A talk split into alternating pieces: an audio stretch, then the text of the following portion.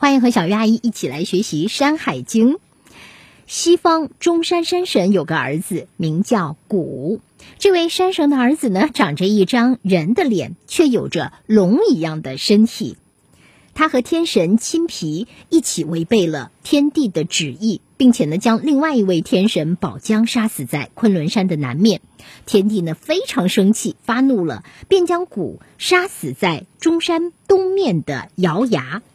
死之后呢，青皮就变成了一只大鳄鸟，形状像雕，身上长着黑色纹理的羽毛，头部却是白羽毛，嘴是红的，脚爪像老虎的爪子。青皮鸟的叫声像天鹅一样，它一出现，人间就会发生战争。而中山神的儿子谷变成了一只俊鸟，形状像鸱鸮，长着红色的角，嘴巴笔直，有着黄色纹理的羽毛，头部是白色的。这只俊鸟的叫声像天鹅一样，如果它一出现，人间就会发生很大的旱灾。这里讲到了两个人物。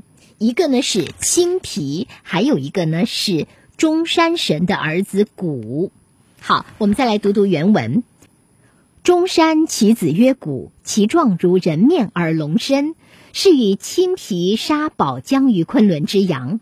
地乃陆之中山之东曰瑶崖。青皮化为大鳄，其状如雕，而黑纹白首，赤喙而虎爪。其音如陈胡，现则有大兵，故亦化为俊鸟。其状如螭，赤足而直喙，黄纹而白首。其音如狐，现则其意大汉。在这里，青皮是神话中的神鸟，也有的说法说它是诸侯名。宝江是天神，瑶崖是神话中的地名。鳄指的是大嘴鹰，又被叫做鱼鹰。喙是鸟兽的嘴。陈胡胡是一种水鸟，在这里指天鹅。俊鸟是神话中的一种鸟名。这是一段非常简短、独立又情节完整的神话故事，有人物、有地点、有原因、有结果。结果呢，还有点悲壮。